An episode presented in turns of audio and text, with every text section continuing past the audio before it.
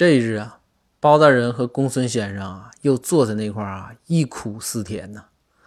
公孙就说：“我小时候家多穷多穷。”然后包公啊就说：“我小时候家多穷多穷。”最后啊，这个竞争已到白热化的阶段。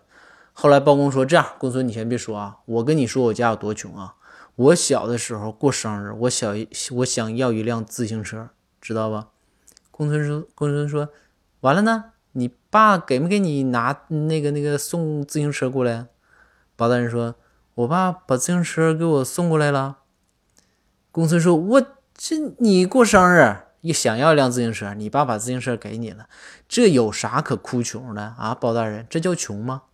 包大人说：“你不知道啊，车，我爸把车放放到我跟前之跟前之后啊，我爸就跟我说说小包啊。”车啊，给你了，一定要看住，千万不要让别人扫码骑走了啊！